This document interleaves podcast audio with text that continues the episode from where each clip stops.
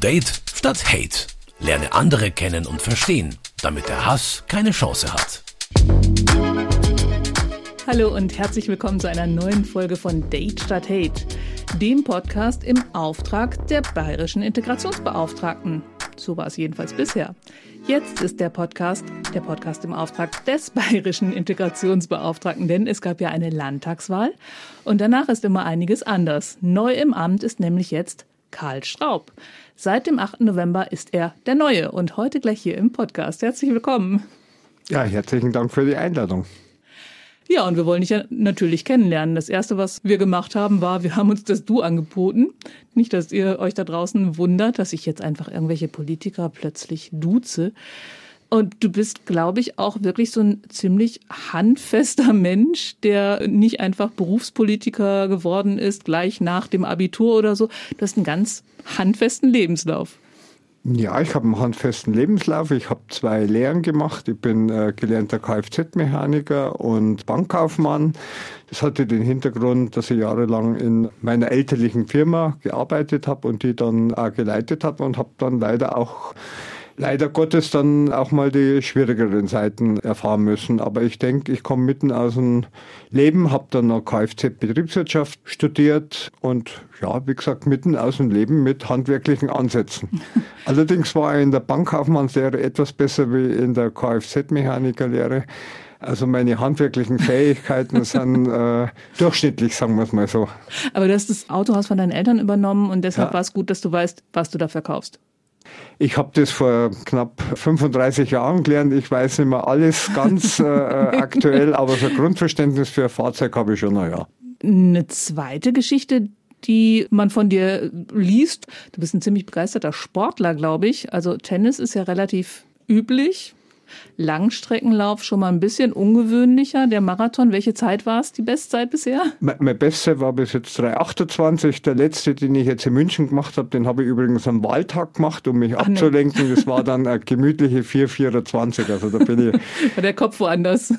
Nee, es, ich, ich wollte das Ganze ziemlich entspannt äh, laufen, weil ich schon gewusst habe, am Abend habe ich dann noch was vor. Und was besonders war für mich, ich habe das mit meinem Sohn zusammen gemacht. Das war oh, ja eine ganz tolle Erfahrung. War nicht mein erster Marathon, aber mein vernünftigster, weil ich bin äh, lebend ins Ziel gekommen und ohne große Schmerzen ins Ziel gekommen. Wie war das bei dem 328er? War es da nicht so vernünftig?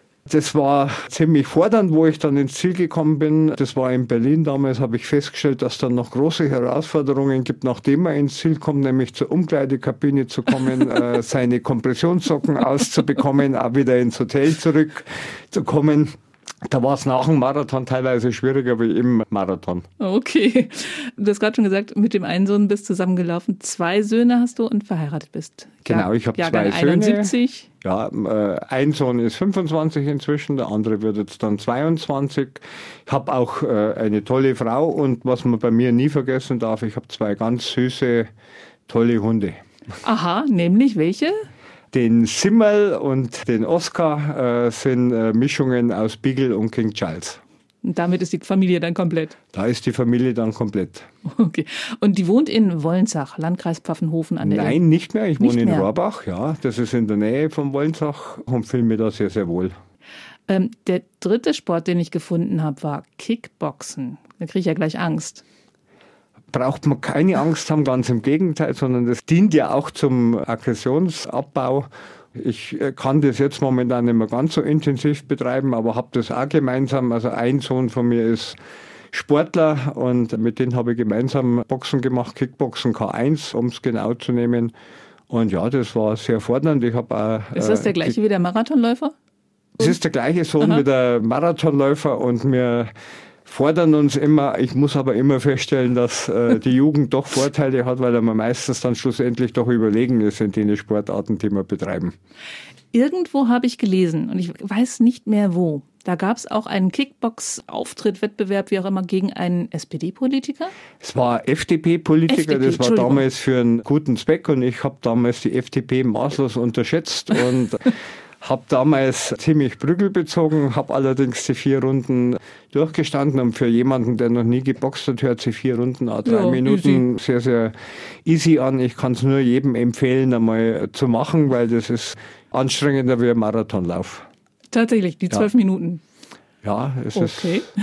Ja, es war das Anstrengendste, was ich bis dato. Ich bin da Radlmarathons beispielsweise gefahren. Also ich suche mir immer Sportarten, die herausfordernd sind, aber Boxen, das ist schon seine eigene Welt und großen Respekt vor denen, die das betreiben. Übrigens sind Boxer überhaupt keine aggressiven Menschen, sondern eher im Gegenteil, weil man das eben in dem Training abbauen kann. Und was natürlich auch ein interessanter Aspekt, wo vielleicht auch gleich eine Querverbindung ist zu meiner jetzigen Tätigkeit. Ich habe da Menschen sämtlicher Nationalitäten kennen und schätzen gelernt. Und was im Boxen ganz groß geschrieben ist, ist der Respekt vor dem Gegner. Das kommt daher, dass jeder, der das macht, weiß, was das bedeutet. Und da gibt es ja keine Berührungsängste. Das wissen wir ja alle als treue Date statt Hate-Hörer, weil wir hatten ja mal diese gnadenlos gute Folge mit den beiden Boxern, dem Boxtrainer und dem jungen Mann, der durchs Boxen eigentlich äh, von der Straße geholt worden ist. Also ja gerne noch mal reinhören. Es ist eine der ersten beiden Folgen, glaube ich. Und jetzt bist du Integrationsbeauftragter seit dem 8. November? Genau, seit dem 8. November. Ich habe aber äh, eine Vorgeschichte aus dem mhm. Bereich. Ich bin seit 2013 Das wäre meine Frage nämlich gewesen. Was hast du ja. bisher in Sachen Integration zu tun, mit, mit Integration zu tun gehabt? Ich habe im Rechtsausschuss seit äh, zehn Jahren dieses Thema schon betreut. Ja. Asyl und Migration seit zehn Jahren. Und vor fünf Jahren hat der Rechtsausschuss dann noch das Thema Integration dazu bekommen. Und ich war auch äh, nach dem Ausscheiden von meinem Vorgänger Martin Neumeyer, dem ersten Integrationsbeauftragten, den habe ich damals im Petitionsausschuss dann ersetzt und habe mich da hauptsächlich auch um Asylrecht äh, gekümmert und habe wahnsinnig viele Menschen in dem Bereich auch kennengelernt und ja, da tut mir immer so besonders weh, wenn viel schwarz-weiß gedacht wird in dem Bereich, sondern es steckt hinter jedem Menschen ein Schicksal. Und ich denke schon, dass ich da einiges kenne aus dem Bereich und dass ich durchaus Erfahrung habe, möchte aber noch viele, viele Sachen natürlich in dieser neuen Aufgabe lernen und kennenlernen und nicht mit Scheuklappen durchs Leben gehen, sondern offen mir die, die Dinge anschauen. Du hast ganz viele Leute kennengelernt in dem Bereich. Gibt es so irgendwie zwei, drei Leute, die dir so richtig in den Kopf kommen, wo du gedacht hast, das ist eine Geschichte, die so typisch ist oder die vielleicht auch was in, in deinem Denken bewegt hat? Man kann es nicht auf äh, ein, zwei Leute beschränken, sondern es gibt, ja, äh, manchmal mal ja so es gibt wahnsinnig tolle Menschen, die sich einfach in ganz kurzer Zeit hier integriert haben, die sie in die Gesellschaft mit eingebracht haben, die innerhalb kürzester Zeit die Sprache gelernt haben, wo man dann allerdings gesehen hat, da stößt unser Asylrecht an Grenzen, die eigentlich tatsächlich ausreisepflichtig gewesen wären, wo man dann aber helfen hat können, dass sie da bleiben. Aber man erlebt in dem Bereich auch Enttäuschungen, wo man sie reingekniet hat, wo man versucht hat zu helfen und dann gemerkt hat, dass es doch nicht so funktioniert. Und Schicksale habe ich wahnsinnig viele kennengelernt und das ist, glaube ich, auch nicht groß bekannt in der Bevölkerung. Wie gesagt, dieses Schwarz-Weiß-Denken. Es gibt Menschen, die einfach gesundheitlich wahnsinnige Probleme haben und versuchen hier, was alles total nachvollziehbar ist, denen in der Heimat nicht geholfen werden kann. Die versuchen äh, teilweise äh, Schicksale von Kindern, äh, wo die Mutter einfach sagt, ich muss mit meinem Kind nach Deutschland, um dem Kind hier zu helfen, was aber eigentlich vom eigentlichen Asylrecht gar nicht umfasst wird. Und wie gesagt, auf der anderen Seite, man darf. Wo man aber trotzdem das, das Schicksal nachvollziehen kann. Wo man das Schicksal einfach, einfach äh, nachvollziehen kann. Aber es gibt, wie gesagt, auch einfach die anderen Fälle, wo man halt einfach sieht, da ist keine Integrationswille da. Und da wo man dann einfach sagen muss, nee, das ist nicht das Richtige hier für dich. Und da kann man nicht Dinge in, in der Kürze auf einen Fall äh, beschränken, mhm. weil teilweise haben die Akten mehrere hundert Seiten und äh, die müssen wir dann lesen oder dürfen wir dann lesen und deswegen also an die Hörer dieses Podcasts bitte diesen Bereich nicht einfach Asyl ist alles super oder Asyl ist alles schlecht, sondern die Wahrheit liegt wie immer im Leben ziemlich genau in der Mitte und man muss sich das sehr, sehr genau anschauen. Jetzt ist Asyl ja auch nur ein Bereich. Integrationsbeauftragter umfasst ja noch viel mehr. Wo willst denn du hin ja. in diesem Amt? Was sind so die Ziele, die du dir gesteckt hast? Ja, wir haben uns ja einen, einen Slogan gegeben mit Herz und Verstand. Das heißt, dass eines ganz wichtig ist, das ist die humanitäre Seite. Also egal, ob jemand da bleiben kann oder nicht. Wir wollen in dieser Zeit menschlich sein und der Verstand soll das ausdrücken, dass wir momentan eben eine Überforderung haben in in Deutschland und dass, ja, wenn Überforderungssituationen da sind, dass die gesellschaftliche Akzeptanz bröckelt und dass man da schlussendlich dann beiden Seiten keinen Gefallen tut. Weder dem Flüchtenden, die zu uns kommen, noch denjenigen Menschen, die schon hier sind. Und deswegen müssen wir hier Waage bringen und das soll der Verstand ausdrücken. Dass man hier auch wieder nicht mit Scheuklappen durch die Gegend läuft, sondern eben beide Seiten, aber immer unter dem Überbegriff, in der Zeit, in der er da ist, soll man human mit ihnen umgehen und soll man herzlich mit ihm umgehen. Das ist so ein Teil von dem, was wir unter Herz und Verstand ausdrücken wollen. Wenn denn jemand hier ist und irgendeinen Aufenthaltstitel hat, was möchtest du denn für die Leute tun? Das Wichtigste bei der Integration ist natürlich, denen das Handwerkszeug mitzugeben. Das heißt, dass Deutschkurse vorhanden sein müssen, weil ich glaube, Sprache ist ein ganz ein wichtiger äh, Anteil der Integration. Ich, ich selber habe mal jahrelang neben einem Flüchtlingsheim gewohnt und was glaube ich das ja, das Beste an der Integration ist, wenn man die Menschen miteinander verbindet. Das heißt, auf der einen Seite die Sprachkurse sind wichtig, aber auf der anderen Seite die Integration ins Dorf oder in die Kommune, in die Stadt, dass man sich gegenseitig austauscht und dann einfach gegenseitig Verständnis füreinander kriegt. Und da habe ich so Projekte im Kopf Sport, Integration, Musik und Integration. Das sind Dinge, da brauche ich auch nicht Ehrenamtliche dazu, die das dann mühsam erarbeiten müssen, sondern der Fußballtrainer ist da und wenn ich die also Leute da in diesen Fußballverein mit reinbringe, dann, dann findet die ja. äh, Integration auf eine ganz, ganz natürliche Art und Weise. Genau. Also man muss statt. keine Ehrenamtlichen generieren, die genau. Flüchtlingsarbeit machen, sondern ja. man guckt, wo sowieso Leute ehrenamtliche Arbeit genau. machen und ja. versucht die Menschen damit reinzubringen, dann finden die schon ihren Platz in der Gesellschaft. Ja, das, das heißt ja Integration. Äh, wenn, ne? Menschen, wenn sich Menschen miteinander austauschen, dann stellt man meistens relativ schnell fest, dass man gemeinsame Basis hat. Du bist seit 8. November im mhm. Amt. Wie waren denn so die ersten Tage? Ist das irgendwie komplettes Neuland oder muss man da alle Leute abklappern und äh, Hände schütteln? Wie funktioniert das?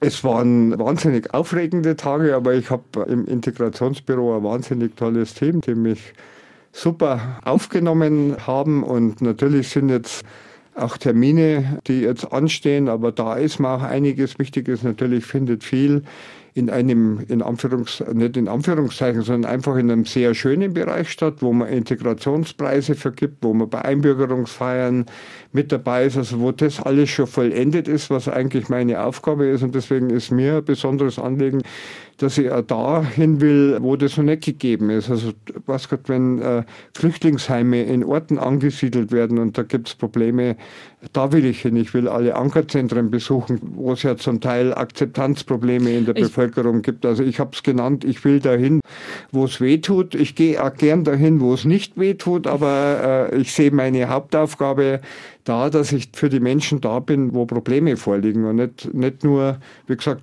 da wird wahnsinnig viel Tolles draußen veranstaltet, aber da ist oft dieser Prozess dann schon abgeschlossen. Wenn jemand zur Einbürgerung kommt, dann ist die Integration im Prinzip super gelaufen und äh, bin ich gerne mit dabei und gratuliere, aber ich möchte auch gern vorher schon da sein für die Menschen, um da unterstützend zu wirken und ich habe da ja, wie ich schon gesagt habe, eine zehnjährige Erfahrung zu bieten, habe da viel in meinem Landkreis gemacht und das möchte ich halt jetzt gern bayernweit praktizieren.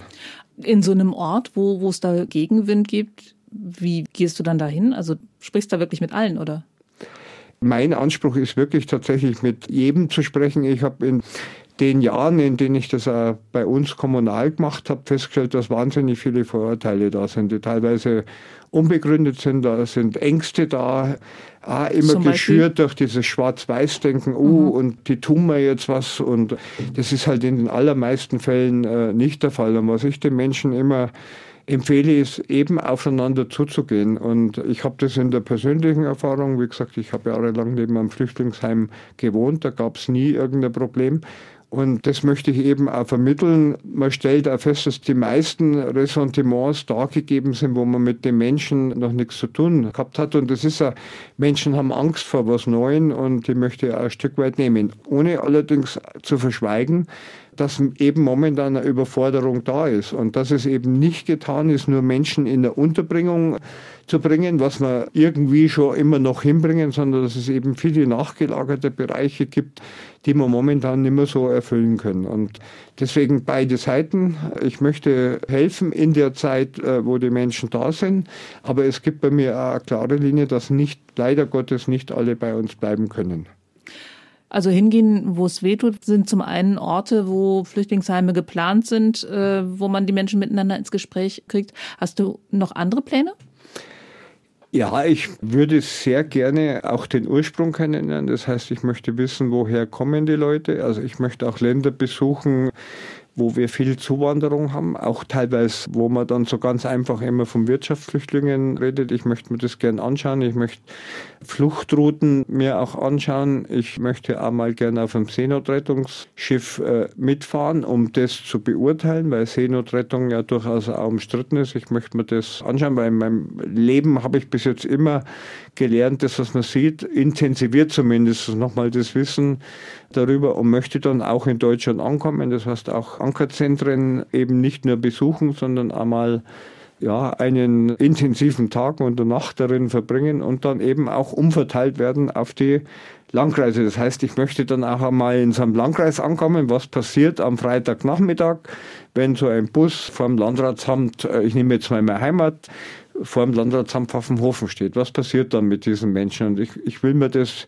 eben anschauen, um das dann schlussendlich auch alles aus eigener Erfahrung beurteilen zu können. Ob das dann gelingt, da sind natürlich viele, mhm, ja, viele Dinge zu organisieren, mhm. zu regeln, ob das dann auch gelingt, aber zumindest ist es ein, ein guter Vorsatz, den ich mir auf die Agenda geschrieben habe. Um dann auch zu schauen, was du tun kannst, um Verhältnisse zu verbessern, um den Gemeinden zu helfen, dass sie die Leute besser unterbringen können, vielleicht auch weniger Leute unterbringen müssen, aber andererseits eben auch die Leute, die hier sind, was hast du gesagt?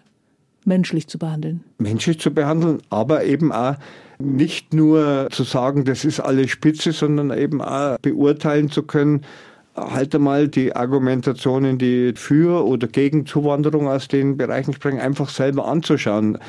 Ist es dieser Weg wirklich wert oder ist es nicht viel sinnvoller, beispielsweise in den Heimatland noch die eine oder andere Struktur zu schaffen, um diese Flucht, die ja äh, lebensgefährlich ist, zu verhindern? Haben wir da Möglichkeiten, etwas zu tun? Und ich glaube, das kann man eben am besten machen, wenn man, wenn man vor Ort ist und äh, die Gegebenheiten vor Ort dann einfach direkt erlebt die Fluchtrouten zu besuchen und zu schauen, wie die Leute ankommen, ist ja das eine.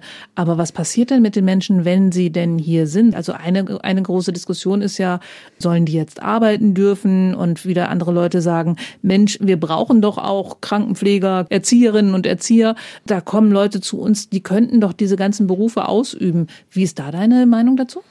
Also ich warne Fachkräftezuwanderung und Asylgesetzgebung oder Asyl miteinander zu vermischen. Ich bin aber durchaus der Meinung, die Menschen, die schon hier sind, die in Arbeit sind, dass wir die nicht mehr gehen lassen, weil das wäre widersinnig, wenn man über Jahre investiert in die Ausbildung und die Menschen gut integriert sind und dann unseren an Gesetzgebungen festbeißen. Also Menschen, die hier arbeiten, sollten grundsätzlich hier bleiben. Aber der Weg Asyl in, einem, in Deutschland zu suchen ist sehr, sehr klar geregelt. Und wir haben auf der anderen Seite die Fachkräftezuwanderung. Und hier müssen wir nochmal ganz genau reingehen, um zu schauen, wie wir hier äh, sinnvoll vorgehen. Wir müssen hier auch die, die auswärtigen Ämter stärken, weil momentan scheitert es da oft daran, dass über Jahre auf ein Visum gewartet werden muss. Aber diese beiden Wege sollten getrennt bleiben. Wir müssen aber einen Weg der legalen Migration schaffen, um unseren Fachkräftebedarf zu decken. Der sollte aber nicht über den Weg des Asyls gehen, weil wir haben gerade über Fluchtrouten gesprochen.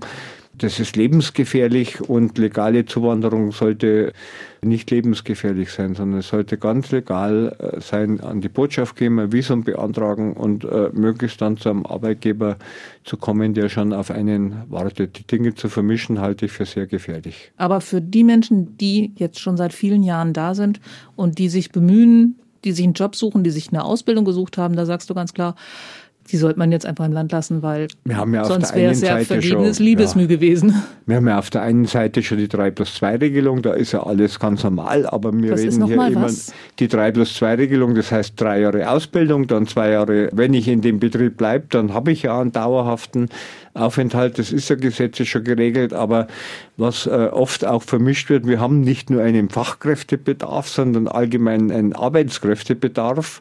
Also ist für den Industriebetrieb oft der Anlagenführer, der angelernt ist, ganz genauso wichtig. Und da bin ich der Meinung, der sollte auch da bleiben dürfen oder die sollten auch da bleiben dürfen. Genauso wie Viele, die jetzt Pflegeschulen besuchen, beispielsweise, das zählt momentan noch nicht als Ausbildung, aber das sind natürlich Menschen, die wir brauchen und dafür würde ich mich einsetzen, dass diese Menschen auch bei uns bleiben dürfen. Und die Erzieherin, kann ich sagen. Und die Erzieherin. Die Erzieherin, da ist meine, äh, äh, meine Frau ist Erzieherin, also auch einen ganz einen weltlichen Beruf und auch da kann ich sehr gut beurteilen, dass wir da Menschen brauchen können. Übrigens auch in dem Bereich auch vor allem auch Menschen mit einem äh, Migrationshintergrund, weil natürlich Genau. auch in den Kindergärten äh, inzwischen auch viele Kinder sind mit einem Migrationshintergrund. Also da könnte man auch wieder gegenseitig viel voneinander lernen. Okay. Jetzt gibt es ja auch Leute mit Migrationshintergrund, die schon in der zweiten, dritten Generation hier sind. Hast du da auch Pläne, da irgendwas zu intensivieren oder schaust du dir das mal an? Weil da gibt es ja auch ganz viele Initiativen. Wir haben einige Leute ja auch hier schon im Podcast vorgestellt. Wo sind denn da deine Pläne und deine Prioritäten? Da bin ich total offen für Dinge, die ja jetzt schon vorhanden sind. Meine Vorgängerin, die Frau Brendel-Fischer, hat ja hier äh, hervorragende Arbeit geleistet. Einer meiner ersten Treffen wird jetzt sein mit dem Beauftragten für Antisemitismus, gegen Antisemitismus, äh, mit Ludwig Spähnle, weil das ja momentan auch Ja. ein Bereich ist, der massive Aufmerksamkeit braucht. Und da wollen wir auch sehr gut zusammenarbeiten. Ich möchte da enge Kontakte mit unserer vertriebenen Beauftragten, der Petra Leubel, knüpfen, um da auch in den Bereich mit einzusteigen. Also das große Problem, gerade jetzt im, ich nenne es mal, nennt man es Israel-Krieg, auf jeden Fall in, der, ähm, in dem aktuellen Krieg in Nahost, ist ja, dass der Konflikt auch auf Deutschland überschwappt. Es gibt Pro-Israel-Demonstrationen und es gibt Pro-Palästina-Demonstrationen. Was kann man denn da tun, damit die Menschen miteinander reden und da vielleicht auch mal wieder Grautöne möglich sind und nicht nur dieses Schwarz-Weiß und ihr seid die Bösen jeweils? Da ist auch mein Ziel, äh, einfach mit allen zu reden. Einfach mit allen zu reden und äh, einfach ganz klar zu machen, dass in Deutschland kein Platz ist für Antisemitismus. Also auch wirklich hier klare Kante zu zeigen. Ich möchte nicht der sein, der äh, nach jeder Veranstaltung den riesen Applaus kriegt, sondern äh, einfach der sein, der den Menschen sagt, es gibt gewisse Regeln, an die man sich bei uns halten muss. Aber da gehört eben dazu, mit allen Seiten eben auch zu sprechen. Aber in Sachen Integration muss in Bayern ja immer was getan werden. Was sind denn da so deine Standpunkte, was dich total aufregt? Also mich regt jede Form von Rassismus aus und gerade im Wahlkampf hat man doch festgestellt, dass es doch noch weiter verbreitet ist, als man denkt, Vorbehalte gegen bestimmte Gruppen und ich denke, ein ganz toller Slogan ist eigentlich unsere alte bayerische Lebensweisheit, leben und leben lassen. Ich denke, sobald man auf den äh, Füßen des Grundgesetzes steht und sich, wie, wie nennt man es im Großen und Ganzen, an unsere kulturellen äh, Dinge orientiert, äh, hat Rassismus einfach bei uns überhaupt nichts zu suchen. Rassismus im, im Wahlkampf, was genau meinst du damit? Ja, das schon äh, von äh, Gruppierungen, die rechts außen sind, aber auch welche, die extrem links außen sind, gewisse Dinge eben erschüren und versuchen damit gewisse Dinge auch wieder gesellschaftsfähig zu machen, die nicht gesellschaftsfähig sein dürfen, weil Rassismus ist ein No-Go. Und wir müssen dagegen auch ankämpfen. Ankämpfen tut man aber am besten mit äh, Lösungen, die man dann auch präsentiert, um diesen extremen Positionen den Nährboden zu entziehen. Egal in welche Richtung dieser Rassismus geht. Und leider Gottes ist er aber auch noch vorhanden. Ich möchte aber betonen, dass der leider Gottes auch in vielen anderen Ländern äh, auch da ist. Also nicht nur in Deutschland, aber ich, ist auch einer meiner Hauptaufgaben, dagegen anzukämpfen und da auch nicht aufzugeben. Ja, aber in den anderen Ländern können wir ja nichts dagegen machen. Nee. In Bayern gibt es Ja. einen Integrationsbeauftragten und der heißt Karl Schraub und tut was dafür. Vielen Dank dafür. Dankeschön.